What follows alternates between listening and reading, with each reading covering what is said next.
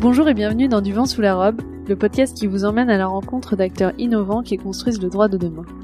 Je suis Laetitia Jacquier et dans cet épisode, j'accueille Gaël Loinger, Alain Hazan et Anne Messas et on part à la rencontre de leur cabinet Taoma Partners. Taoma, c'est un cabinet un peu particulier puisqu'il regroupe à la fois des avocats et des conseils en propriété industrielle. Mais Taoma, c'est surtout, à mon sens, un cabinet qui a tout compris. Ils ont compris que leurs clients avaient besoin de plus que leur expertise juridique et ils ont donc décidé d'unir leurs forces et leurs professions mais également de travailler avec d'autres professionnels pour proposer à leurs clients des offres complètes et un guichet unique, casser les silos et leur offrir ainsi un meilleur service.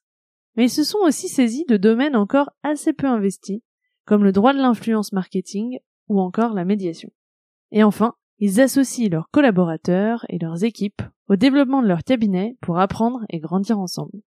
Leur mot d'ordre, co-construire ensemble pour offrir un service optimal à leurs clients. Et en plus de ça, pour ne rien gâcher, ils sont particulièrement sympathiques. Bref, c'est le genre de cabinet qui me donne envie de redevenir avocate. Alors, tous à vos écouteurs. Bonjour Gaël, Alain et Anne, merci beaucoup d'être avec nous aujourd'hui, je suis ravie de vous accueillir dans ce podcast. Bonjour. Bonjour Laetitia.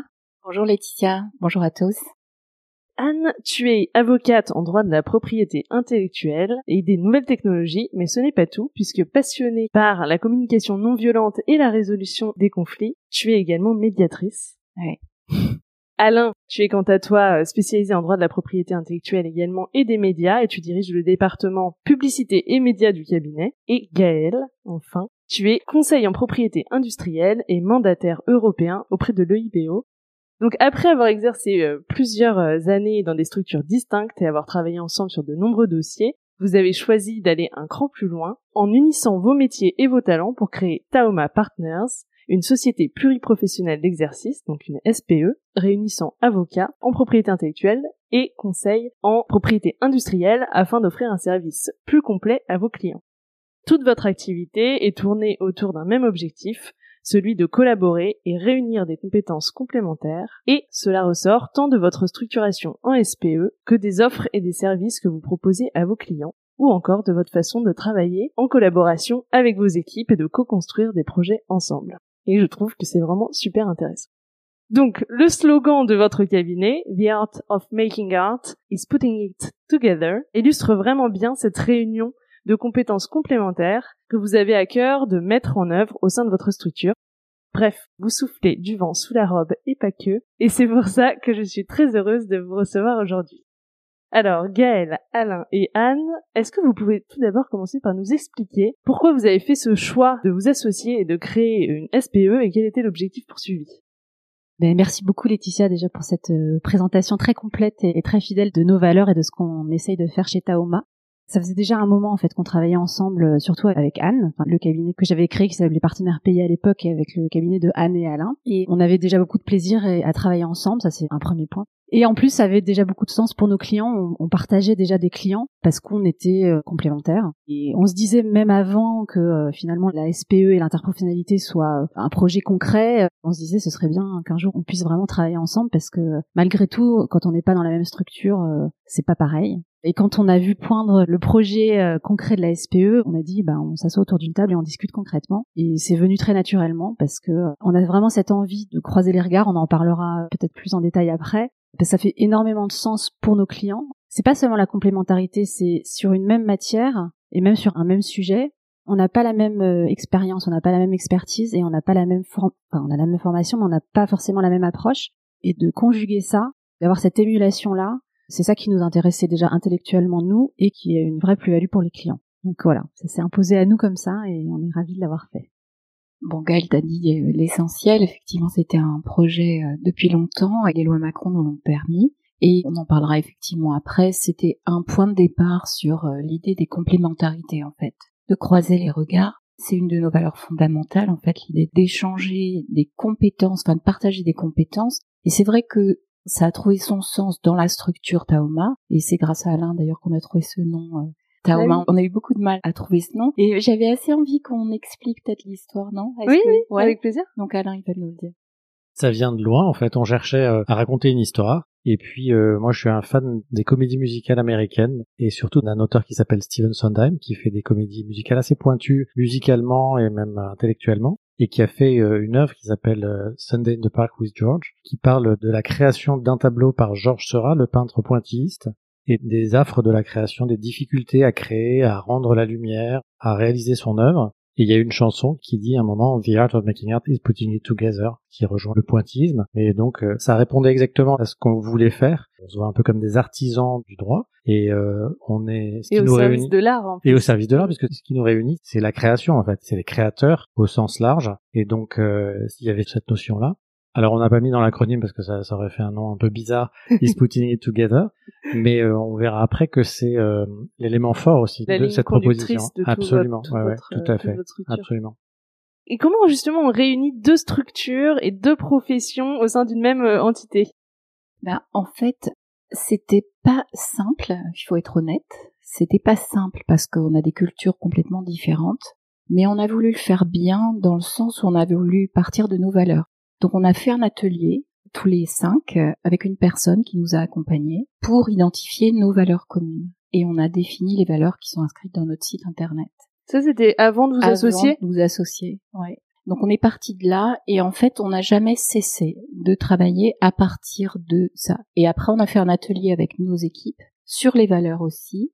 Et on s'est rendu compte que bah, déjà quand on a fait notre atelier valeurs, on s'est rendu compte qu'on avait des valeurs très fortes et c'était très intuitif, on le savait de manière empirique et c'était vraiment super sympa de se rendre compte que c'était complètement le cas sur le papier. Et ensuite, quand on a fait la même chose avec nos équipes, ça a été un peu déstabilisant pour eux parce que c'est un exercice très différent de ce qu'on a l'habitude de vivre dans les cabinets d'avocats ou de ces pays. Mais c'est vraiment à partir de là qu'on a construit euh, le projet Taoma et c'est à partir de là qu'on continue euh, notre aventure Taoma en fait. Et quelles sont ces valeurs alors? Ça va paraître un peu banal, mais c'est être au service de nos clients. Il y a une idée d'excellence pour ça aussi, ça fait un peu tarte à la crème, mais pour nous, c'est vraiment être sûr qu'on a posé toutes les conditions pour que le service rendu soit le meilleur possible. Ça peut effectivement être vu tarte à la crème, mais nous, on a voulu les habiter, en fait.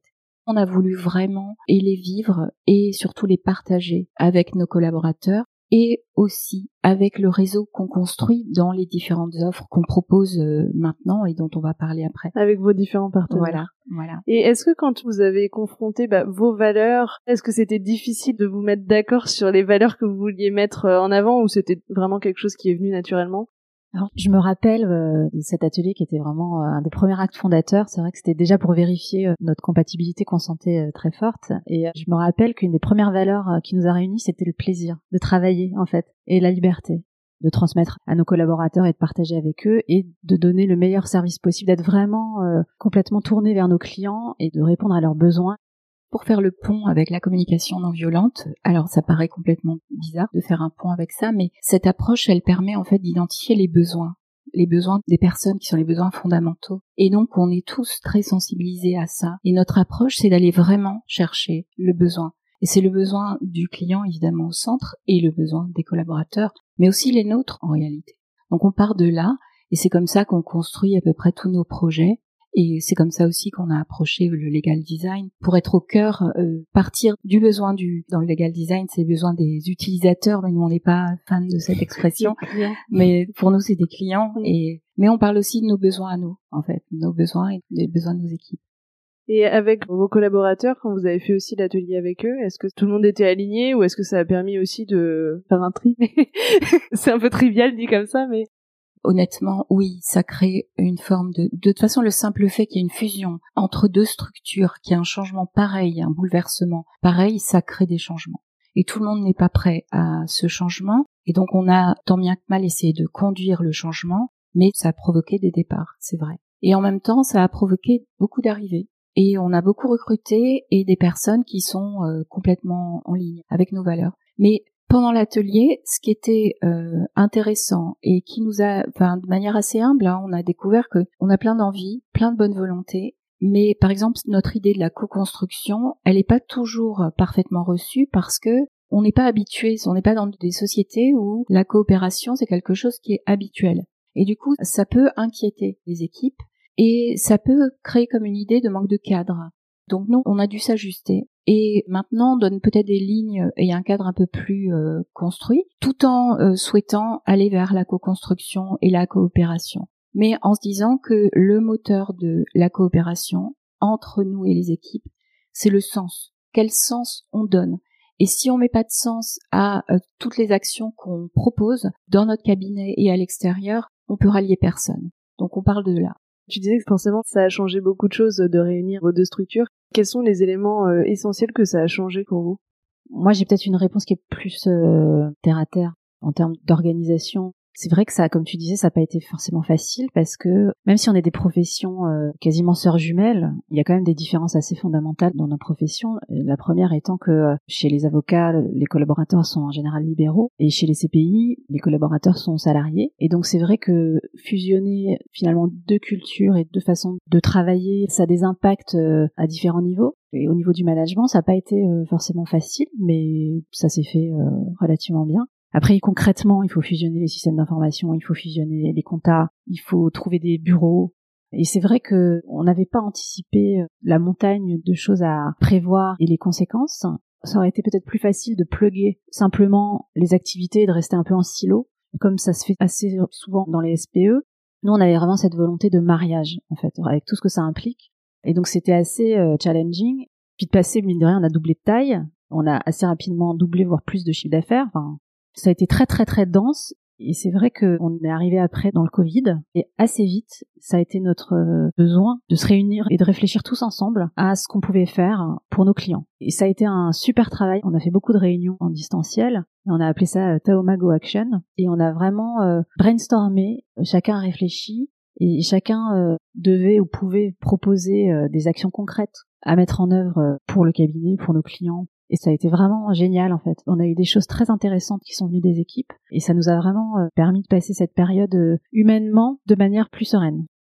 C'est vrai que je trouve que ça, c'était assez révélateur et ça a été euh, ben, un des bénéfices secondaires, heureusement qu'il y en a, de cette période. On a trouvé une équipe unie, vraiment solidaire. On a fait appel à leur aide. On leur a demandé de l'aide. Et ça, ça avait du sens pour eux. Parce que ça, ça faisait appel à leurs valeurs fondamentales. Ils sont tous prêts à aider à contribuer, ils ont envie d'être utiles et nous aussi. Et on leur a demandé à chacun de venir avec euh, deux ou trois idées, n'importe lesquelles, complètement débiles, on s'en foutait. C'est sans jugement, on posait sur la table toutes les idées, des idées de développement, de comment on fait pour aider nos clients pendant la crise, qu'est-ce qu'on peut leur proposer, et il y avait des idées d'accompagnement, de solidarité, etc. Et puis comment on fait nous pour s'en sortir en fait, parce qu'on a quand même eu un arrêt d'activité, en tout cas au niveau judiciaire pendant deux mois, c'était du jamais vu on a été inquiet, hein, comme tout le monde évidemment. Et on a voulu embarquer tout le monde avec nous et que ce soit comme une co-responsabilité mais co-construction.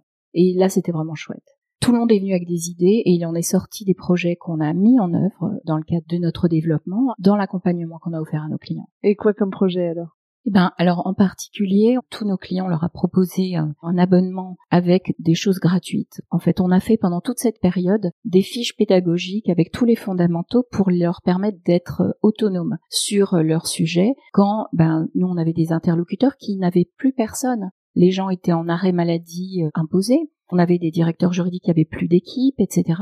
Donc nous, ce qu'on leur proposait, c'était des heures gratuites de soutien et c'était aussi des webinars c'était aussi ces fiches pédagogiques qu'on pouvait leur envoyer pour leur donner les fondamentaux de leur activité dans certaines matières qui sont nos matières phares. Et on a créé à ce moment-là le pack confiance pour les startups, grâce donc aux propositions de nos collaborateurs. Et aussi, on a fait euh, bah, tout l'accompagnement dans les euh, espaces de coworking et les incubateurs. Voilà. Et alors le pack confiance, qu'est-ce que c'est? Alors bon, bah, c'est encore moi. Je suis désolée, j'ai l'impression de monopoliser la parole. Le pack confiance, en fait, c'est une offre qui est destinée aux startups et qui va couvrir leurs besoins depuis l'identification de leur nom, enregistrer un nom de domaine, déposer une marque, quelles sont les règles fondamentales pour un site internet en respect des droits d'auteur, respect du droit des marques?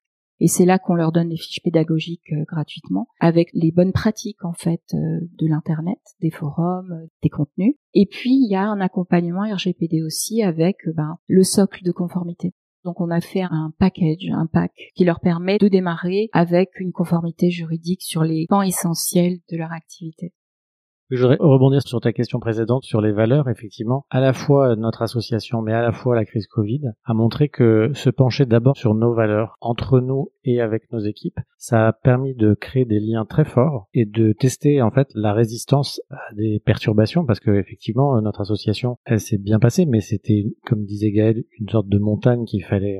On, mesurait pas euh, quand on a dit oui euh, toutes les difficultés qu'on allait devoir euh, surmonter de conception, d'univers qui étaient différents, euh, de paperasse, euh, des locaux, etc. Et en fait, à chaque fois qu'on était dans des creux de vague, on avait à l'esprit qu'on avait très vite accompli grâce à notre euh, on appelle ça le Taoma Power.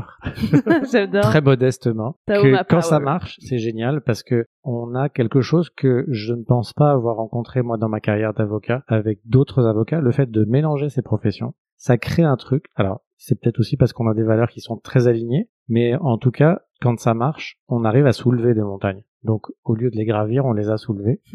Et effectivement, c'est grâce aux valeurs. Donc, quand tu demandais tout à l'heure euh, ce que ça pouvait apporter, ça apporte une force pour pouvoir euh, surmonter. Et, comme disait Anne tout à l'heure, avec nos équipes, ça s'est vérifié. Et ça nous a plu parce qu'on s'est dit, ben, en fait, on a bien choisi nos équipes euh, qui sont à, à notre image. Quoi. Voilà.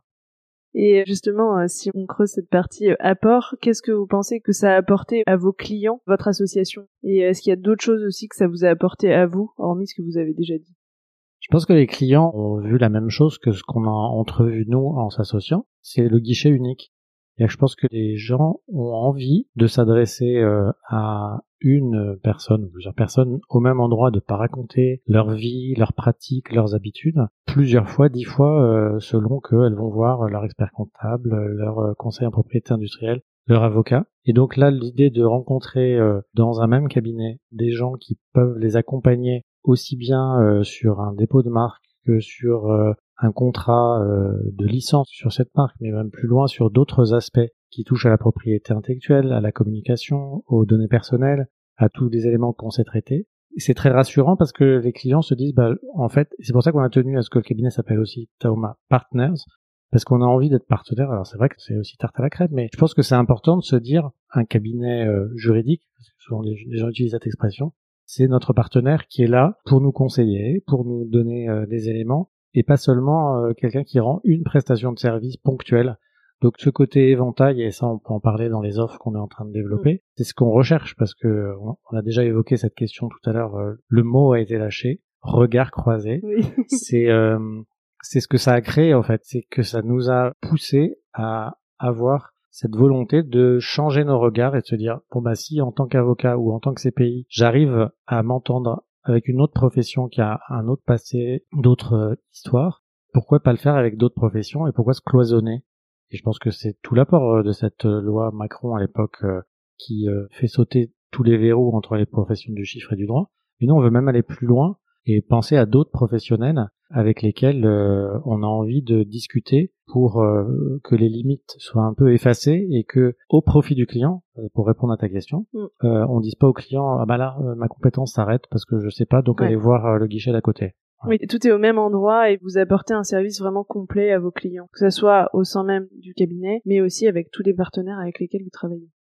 Oui, ça a vraiment beaucoup de sens pour les clients parce que euh, quand ils viennent nous voir pour une problématique euh, spécifique, en réalité, souvent la problématique elle est beaucoup plus large ou elle s'inscrit dans un projet plus large avec des enjeux euh, plus ou moins importants. Et c'est vrai qu'il y avait peut-être une certaine frustration des deux côtés, du nôtre et, et peut-être du leur, d'avoir une réponse peut-être qui était un peu limitée ou en tout cas très spécialisée. Et ça a énormément de sens et de plus-value pour les clients qu'on ait ce grand angle en fait. Au-delà du guichet unique, c'est très commode le guichet unique parce que, ben, comme tu dis, on n'a pas besoin de, de redire. Enfin, on, s'adresse à la même structure, mais une le fait, approche plus globale. Le fait d'avoir une approche plus globale, c'est-à-dire que nous-mêmes, on se restreint pas. C'est vrai qu'avant, on était euh, contraint de dire, euh, bah là, mes compétences s'arrêtent, mais je travaille en partenariat avec Alain et Anne. Là, le, fait de dire, euh, on peut vous accompagner jusque-là, votre problématique, en fait, vous venez nous voir pour ça, mais en creusant, et encore une fois, là, ça, ça rejoint ce qu'on disait un peu sur le legal design, d'aller au-delà de la question qui nous était posée, d'essayer vraiment d'être à l'écoute et de comprendre quel est le besoin réel, à qui va s'adresser euh, la prestation, et donc d'aller au-delà et de dire, bah, en fait, votre problème, est-ce que c'est pas plutôt ça, ou est-ce qu'il n'y a pas aussi ça? Avant, on s'empêchait peut-être un peu de le faire parce que nos compétences étaient limitées, et maintenant, on n'a plus cette barrière, et ça donne déjà une liberté, et ça ouvre euh, énormément de possibles. Et ça, les clients le sentent et, en sont très satisfaits. Du coup, eux-mêmes, ça ouvre aussi des possibles chez eux.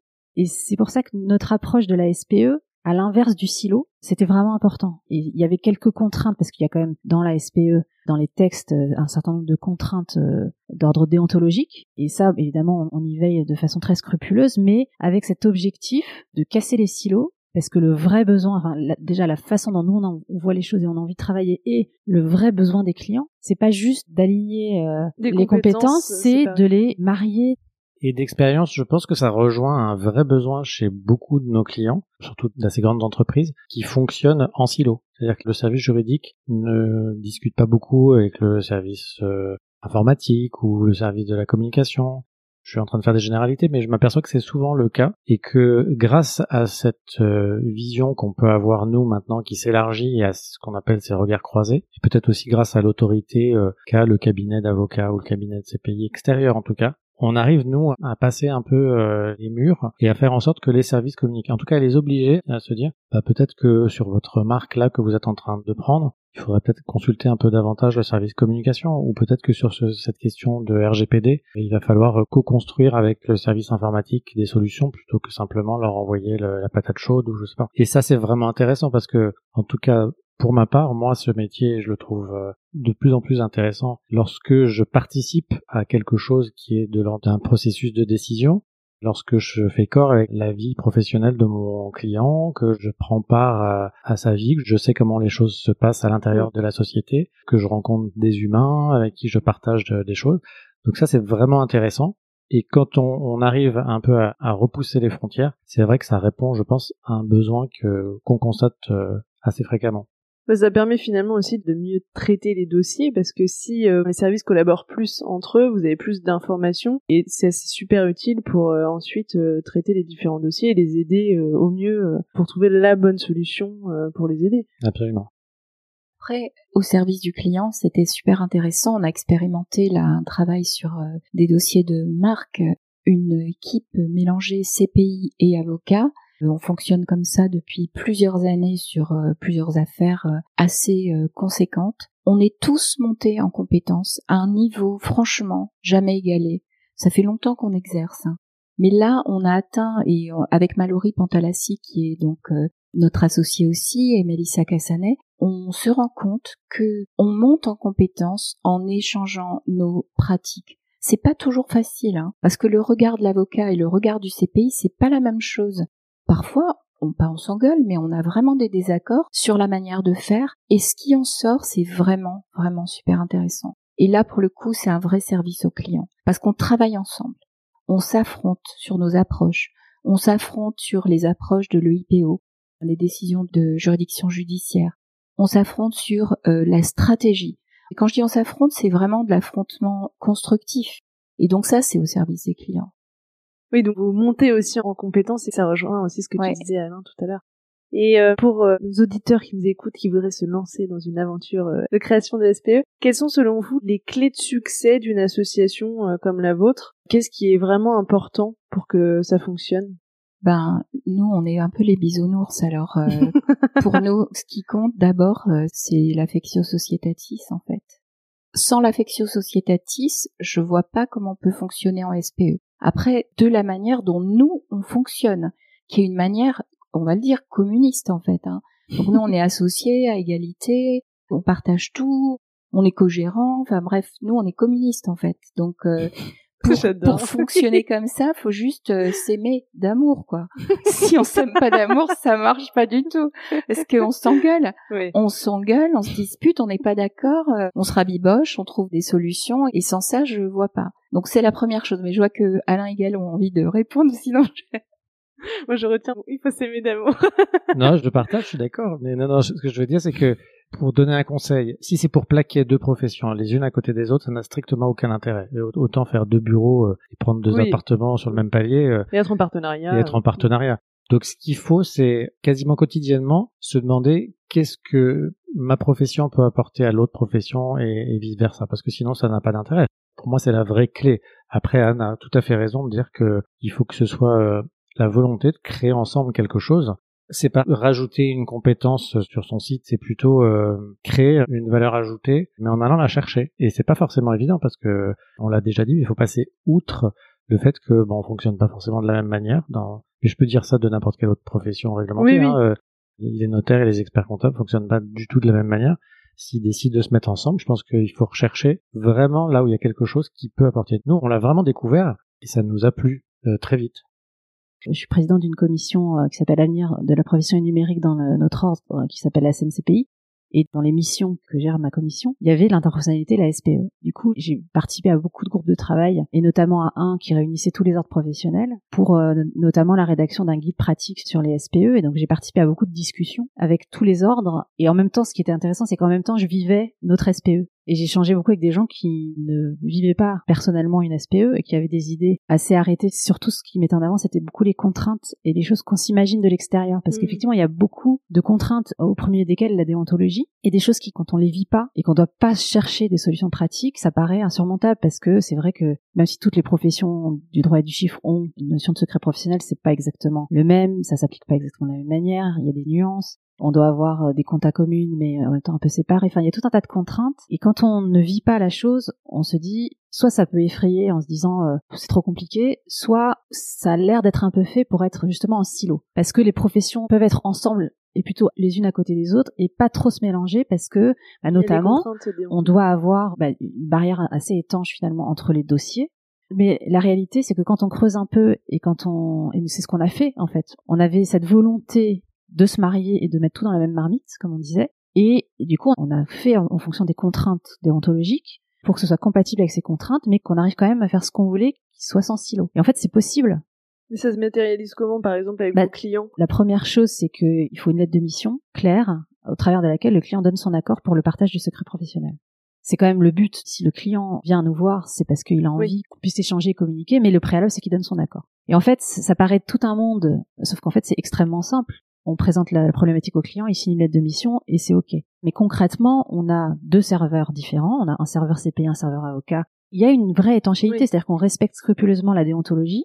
Donc, ce que je veux dire par là, c'est que il y a des solutions concrètes et on peut finalement organiser sa SPE de la façon dont on a envie de travailler. On peut rester en silo si on a envie de rester en silo, parce que ça a plutôt été conçu comme ça. Et on peut, tout en respectant ces règles, casser complètement les silos si on a envie de le faire comme ça. Quand vous avez parlé de vos valeurs, vous avez dit que une des choses essentielles, c'était euh, bah, de servir vos clients et de leur offrir la meilleure expérience possible. Qu'est-ce qui est important pour vous dans la relation client et euh, qu'est-ce qui est important pour vous, en, tant que CPI, euh, en tant qu'avocat, d'apporter à vos clients? Il y a cette notion d'empathie qu'on a tous les cinq, hein, où on pense euh, à la fois au juge, à la fois au client, et ça va euh, aussi bien de la réactivité avec laquelle on va répondre à notre client, parce que notre client, il a, comme nous, tous les matins des to do à faire. Et une fois qu'il s'adresse à son avocat, il aimerait bien pouvoir euh, dire que les choses sont gérées et que son avocat s'en occupe. Donc ça, on apprend aussi à nos équipes à, à être très réactifs, à répondre, à dire euh, j'ai bien reçu, euh, je vous réponds tout de suite, ou dans tel délai. Comme ça, notre client peut sortir euh, de son esprit et Mm. de sa to-do euh, ces éléments. Donc, c'est une réponse un peu terre à terre, mais ça peut aller jusqu'au legal design. C'est aussi, euh, je vais perdre cette habitude de faire des consultations de 15-20 pages que personne ne va lire ou que euh, un responsable juridique va devoir traduire dans des Mm. termes beaucoup plus compréhensibles par euh, quelqu'un d'autre. Ben, je vais me poser d'abord la question de à quoi sert l'analyse qu'on me demande de faire et qui va être son destinataire et quel va être son besoin pour répondre à ta question, c'est comme ça qu'on essaye de transmettre les choses, c'est que on veut que on aborde le client avec un esprit d'un service rendu qui corresponde à son besoin. Et vous parliez du legal design, du coup, qu'est-ce que ça a changé dans votre pratique au quotidien? Comment ça se concrétise? Déjà, euh, merci à toi Laetitia, parce que grâce à ton podcast, euh, on en avait déjà entendu parler, mais on a découvert notamment Romain Asbrook, qui- avec qui on a fait euh, plusieurs ateliers. euh, c'est déjà ce petit clin d'œil. Je pense que ça correspondait vraiment déjà à une. euh, finalement, on a trouvé un habillage euh, à ce qu'on sentait. Je pense que beaucoup de professionnels sentent d'ailleurs d'être au service et de a envie de rendre des livrables euh, qui vont être utilisés. C'est à la fois dans le fond et dans la forme. Je pense qu'on a beaucoup simplifié. le client, il vient pas pour un cours de droit. C'est beaucoup euh, le, le langage qui s'est beaucoup simplifié et même la forme des documents en fait, de passer par euh, différentes étapes. euh, par exemple, quand on fait un contrat, Maintenant, systématiquement, on passe par une phase euh, sous Excel en fait où euh, on peut échanger avec le client sur un document intermédiaire en fait, et, et ça, les clients aiment beaucoup. C'est un exemple parmi d'autres mais on ne donne pas comme ça un projet de contrat euh, mm. avec euh, 10 pages. On discute d'abord euh, de chaque clause. Il y en a qui sont importantes, il y en a qui sont moins importantes, il y en a qui sont non négociables, il y en a qui sont négociables. Et avec des documents intermédiaires comme ça, en fait, c'est tout un tas de petites astuces qui fluidifient énormément et qui sont vraiment euh, très appréciées par les clients pour les auditeurs si vous voulez en savoir plus sur euh, la passion euh, qu'a Romain pour les fichiers Excel et euh, justement cette façon de simplifier, de passer par un document intermédiaire dans le cadre de la rédaction de contrat, mais aussi sur tout ce qui est consultation et aussi de la rédaction des conclusions, etc. Vous pouvez écouter les, deux épisodes qui lui ont été dédiés parce qu'on a beaucoup parlé. Et donc c'est Romain Hasbro qui est comme ça vous aurez plus de détails aussi sur sa méthode. Oui, je voulais ajouter que pour être tout à fait honnête, c'est pas si simple le legal design parce que c'est très exigeant en réalité. Je trouve que les juristes, on est habitués à se cacher derrière un langage un peu empoulé, une terminologie extrêmement complexe, et on se rend compte qu'on se cache parfois derrière des formules qu'on n'a pas forcément comprises, qu'on reprend des clauses telles quelles dans les contrats, qu'on utilise des formules dans les conclusions qui sont complètement euh, d'un autre temps. Et pour passer au langage clair, ça demande d'être très clair soi-même. C'est-à-dire il n'y a pas d'angle mort et on peut plus se cacher. Et c'est en ça que c'est très exigeant. Et ça, c'est pas si facile à mettre en œuvre.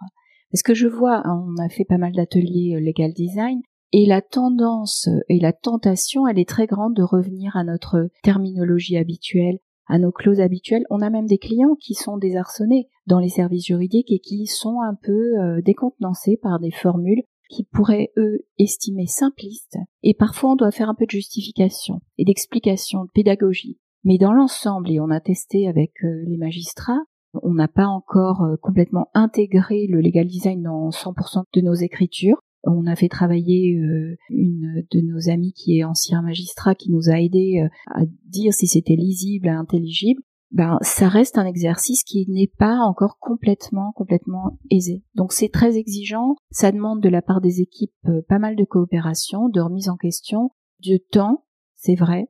Mais en même temps, c'est vraiment au service du client parce que si on ne se cache plus derrière des formules, on répond, encore une fois, aux besoins.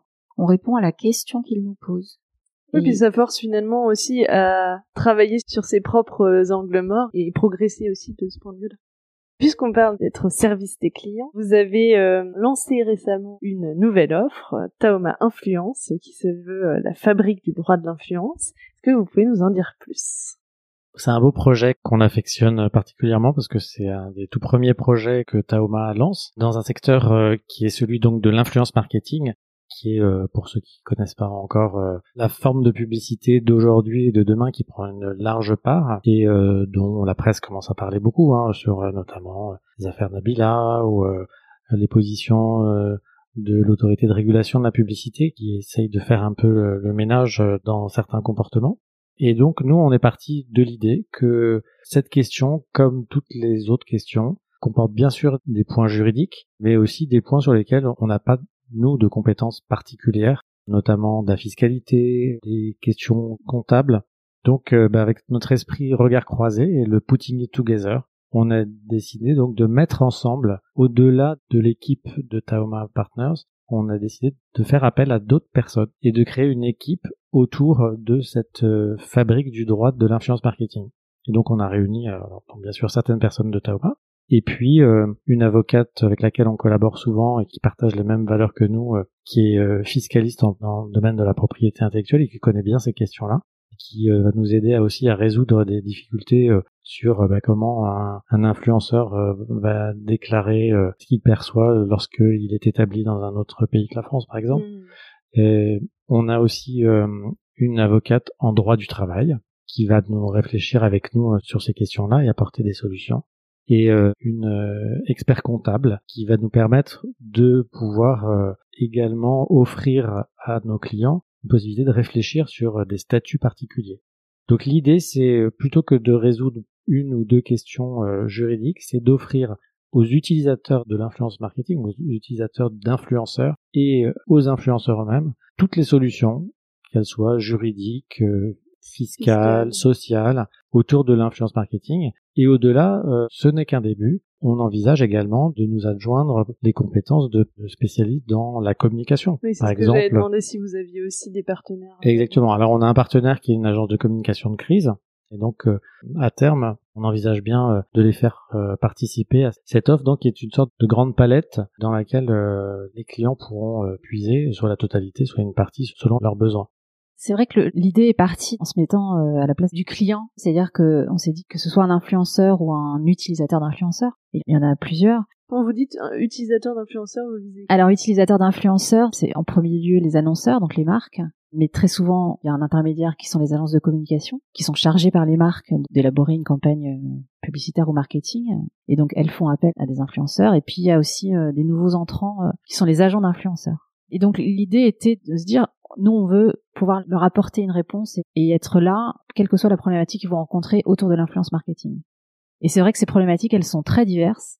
C'est-à-dire si on est du côté influenceur, bah, il y a problématiques contractuelles. Quand on a une demande de partenariat, ça commence normalement, ça devrait commencer par un contrat. Mais euh, il y a aussi toutes les questions de structuration, parce que souvent les influenceurs, il y a de tout, il y a des micro-micro-influenceurs et des très grands influenceurs, et toute une palette entre les deux, et en fait, à un moment donné, euh, se pose la question de la structuration de leur activité. Donc ils ont des problématiques euh, fiscales, euh, comptables, et donc on voulait vraiment pouvoir répondre à toutes les problématiques qui se posent autour de l'influence marketing. Et donc on a effectivement monté cette équipe pluridisciplinaire ou pluriprofessionnelle au-delà de la SPE. Nous, on a compris assez vite, et c'est ça qui nous intéresse aussi, au-delà de l'intérêt qu'on a pour la matière, cette nouvelle forme finalement de publicité qui soulève plein de problématiques, mais on a à cœur de professionnaliser en fait euh, ça, parce que maintenant ça existe quand même depuis un, petit moment, mais ce qu'on constate, c'est que ça manque souvent pas mal de professionnalisme à différents étages, et ça va pas dans le sens de la sécurité juridique, mais pour personne. C'est-à-dire que ni pour l'influenceur, ni pour euh, l'agence qui est au milieu, que ce soit un agent d'influenceur ou l'agence de communication, et encore moins pour la marque en fait. Et ça peut avoir des répercussions euh, à différents niveaux. Il peut y avoir des vraies problématiques de réputation, d'irréputation. euh. Et donc il y a un intérêt euh, convergent dans tout cet écosystème à ce qui est de la professionnalisation. Et nous, je trouve qu'en tant qu'avocat, conseil au, au sens large, on a ce rôle d'aider à la professionnalisation de cet écosystème et à apporter notre pierre à cet édifice-là. Et c'est une de nos motivations. Je pense que votre mojo, ça y est, je le tiens. c'est euh, co-construire ensemble pour créer un service optimal pour le client. Ouais, c'est ça, hein, c'est vraiment ça.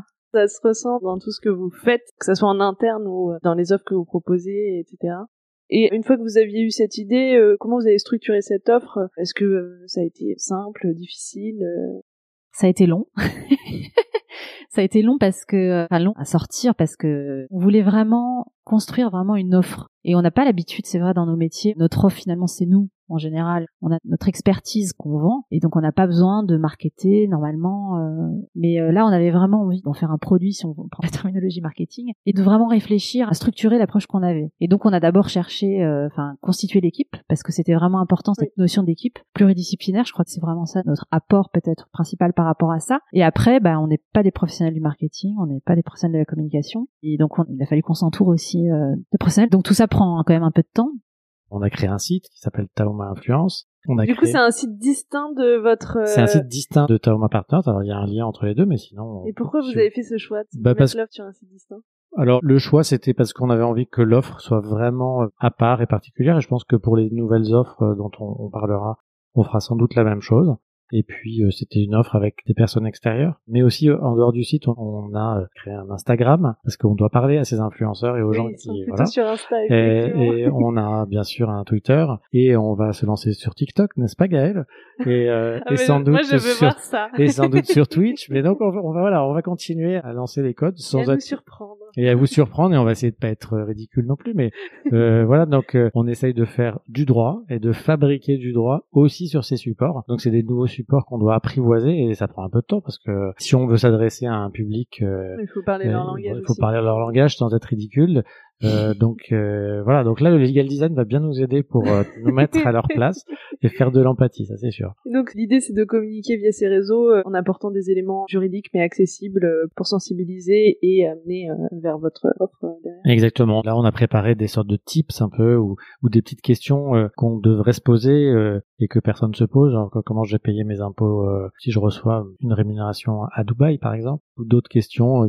Euh, Est-ce que je peux être euh, entrepreneur individuel ou est-ce que je dois créer ma société? Bon, des questions, euh, c'est du pratico-pratique euh, qui doivent se poser. Est-ce que mon image peut être réutilisée par une autre personne? Enfin, Ou des questions plus sophistiquées que des services juridiques qui ont l'habitude de l'influence marketing peuvent aussi se poser.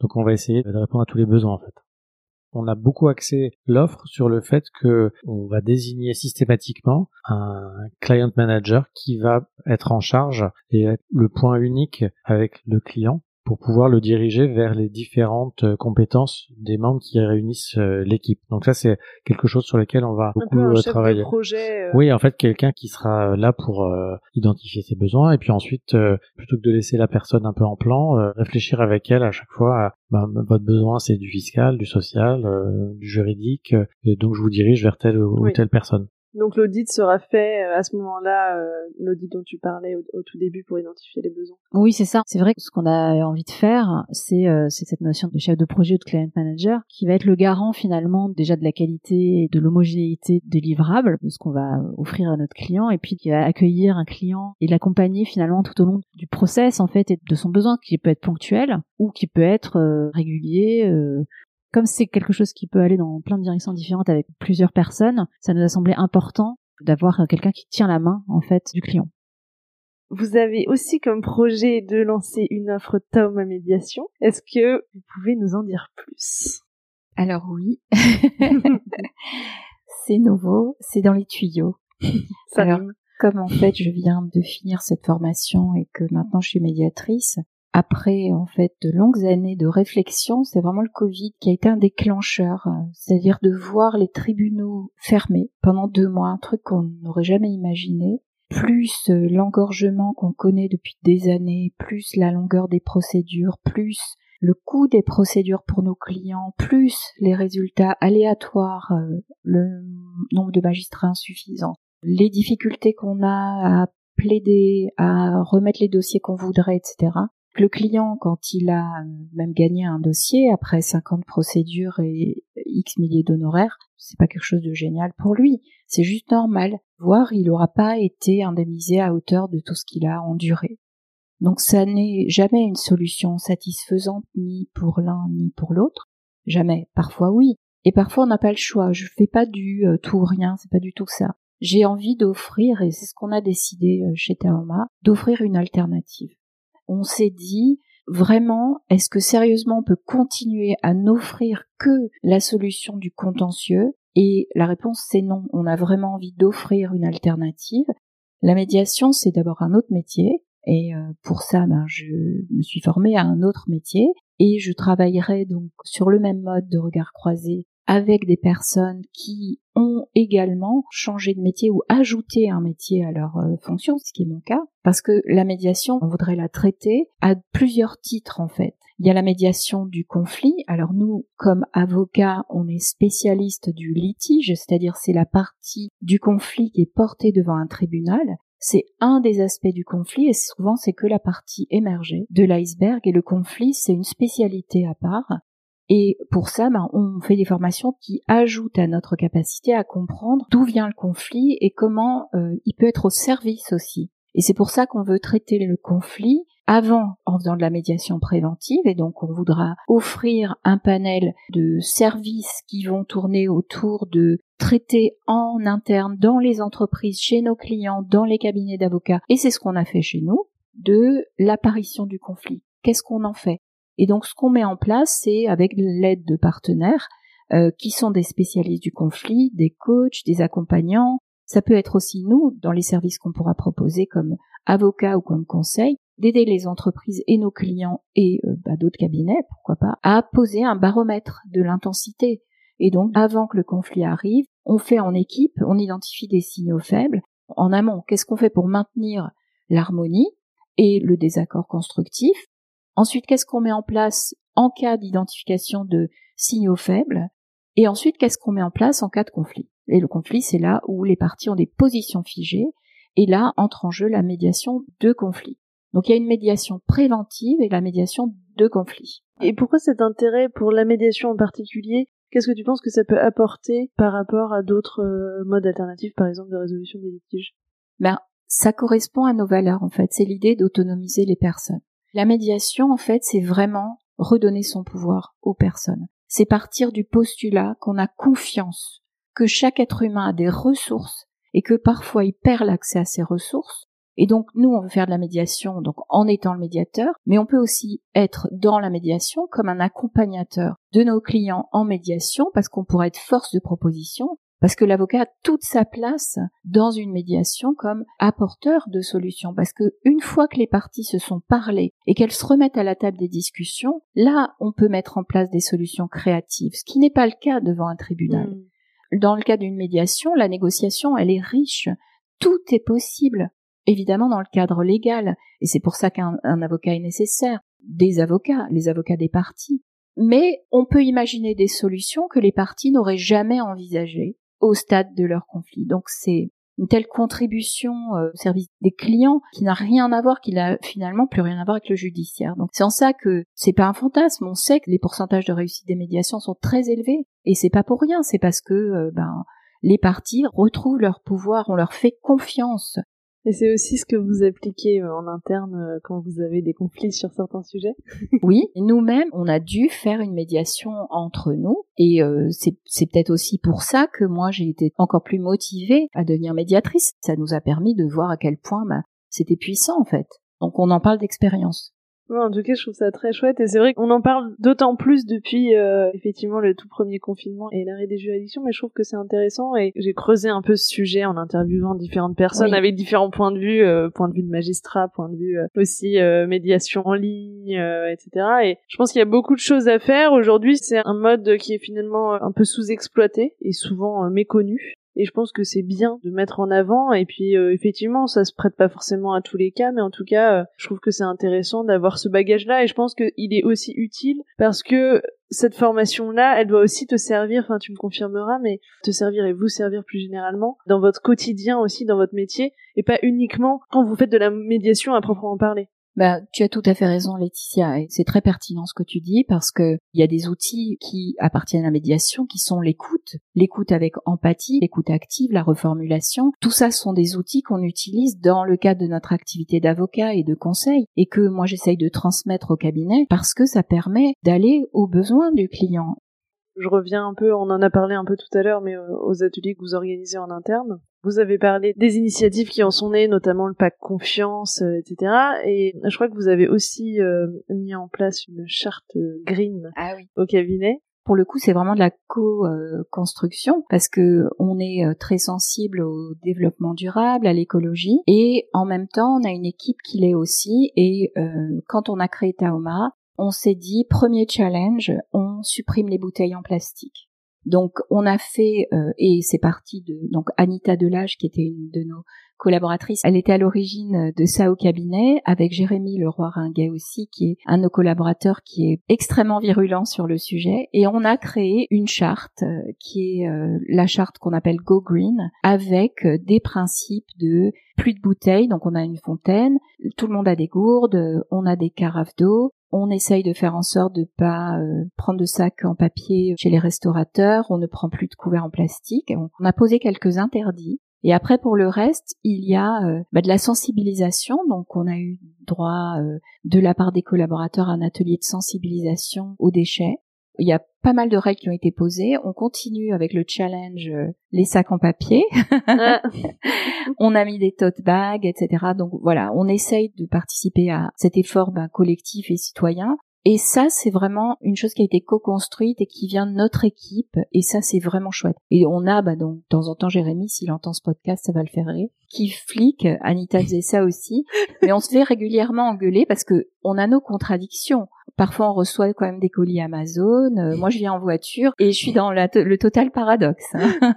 et ces ateliers euh, que vous avez créés, euh, l'objectif à la base, c'était de pouvoir vraiment co-construire avec vos équipes et de leur laisser aussi une place et une place à leurs propres initiatives. On vient tous les cinq de cabinets qui étaient un peu à l'ancienne, où on avait des patrons et nous on était des collaborateurs et on s'approche des générations où on a envie vraiment de collaborer avec les gens avec lesquels on travaille et que les ordres ne viennent pas d'en haut. Même si maintenant c'est nous qui sommes en haut, on a envie de se rapprocher, de s'enrichir en fait de ce que les plus jeunes peuvent nous apporter. Mais c'est vrai que c'est intéressant. C'est un peu comme l'exemple du Covid et de la période pendant laquelle on a demandé aux équipes de réfléchir aux moyens d'aider nos clients. C'est très agréable d'abord euh, de voir le, le niveau d'implication, de voir euh, la vision que eux ont de leur activité, de notre activité, et puis de voir aussi qu'ils appréciaient qu'on les sollicite parce que c'est pas forcément habituel. Hein. Je, c'est, je pense que dans les cabinets ou même les entreprises, c'est pas forcément habituel d'associer euh, tout le monde à la prise de décision.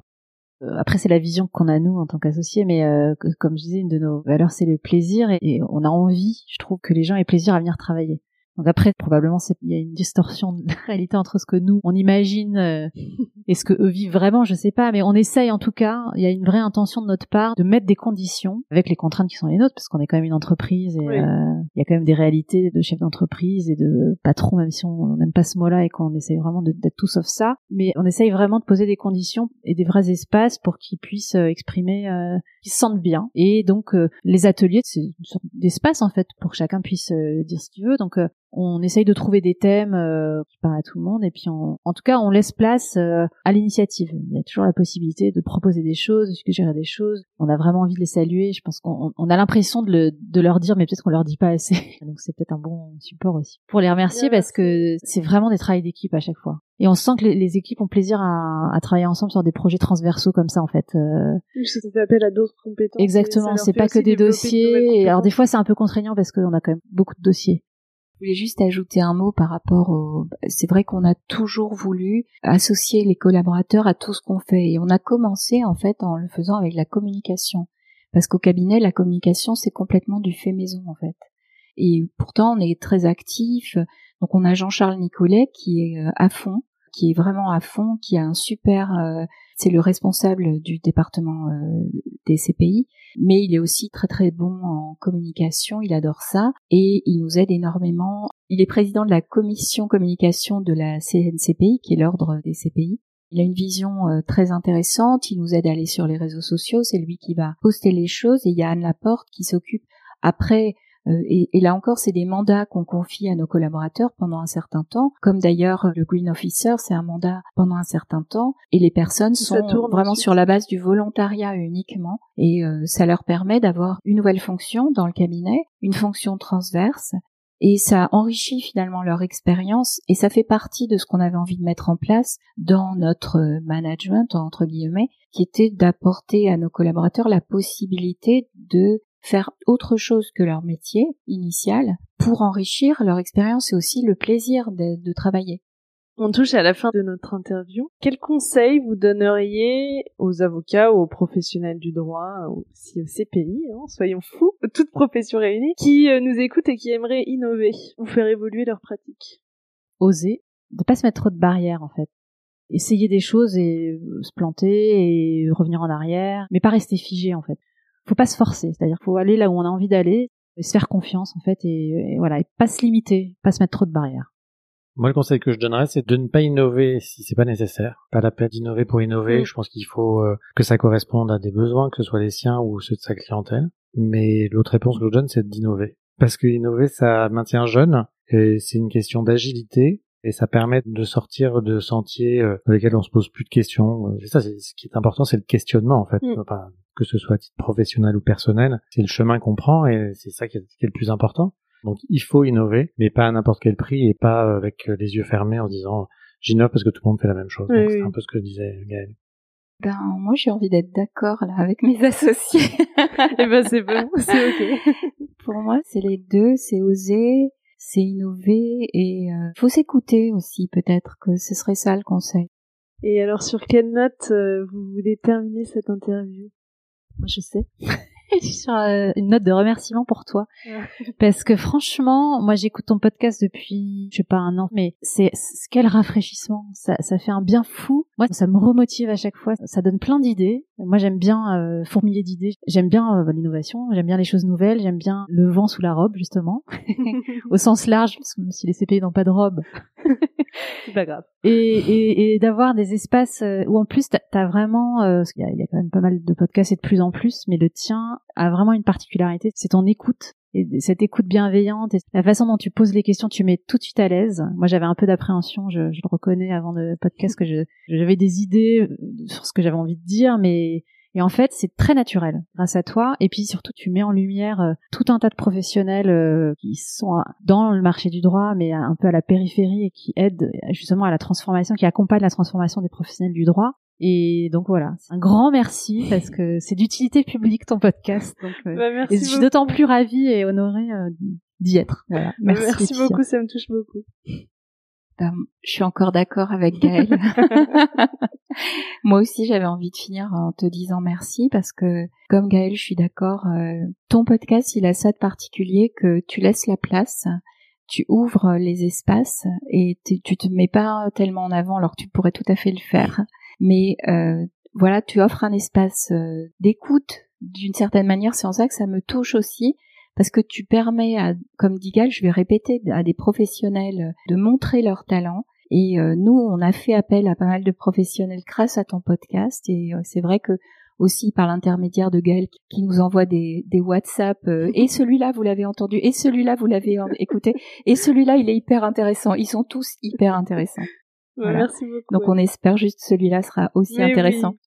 Bien sûr, je te remercie et je remercie d'abord Gaël parce que c'est Gaël qui nous a fait découvrir, comme vient de le raconter Anne, ton podcast qui est hyper enrichissant, qui nous donne envie euh, d'innover, même si euh, on n'a pas l'impression quand on écoute certains épisodes qu'on fait euh, des super applications technologiques, qu'on révolutionne le droit. On sait que dès qu'on sort de notre chemin, on innove et que l'innovation, c'est il y a plein de façons d'innover. Il y a plein de façons d'innover exactement. Et donc ça c'est aussi grâce à toi parce que en t'intéressant à notre mode d'exercice que nous on adore, hein, regard croisé, nous on trouve ça super, mais en même temps on a l'impression que c'est presque naturel puisque ça correspond à nos valeurs, donc euh, on pensait pas que c'était si euh, innovant, mais en te penchant sur notre euh, cas, eh ben on réalise que finalement on innove, qu'on n'a pas besoin encore une fois de créer de l'intelligence artificielle. Bien sûr que je respecte tout ça, ça c'est super instructif, mais qu'on peut innover pour répondre à la question que tu poses souvent, euh, c'est quoi l'innovation et qu'est-ce que vous pouvez conseiller? Voilà, c'est que innover, c'est pas forcément euh, révolutionner le monde. Donc c'est, c'est encore merci, c'est grâce à toi. Bah, merci beaucoup.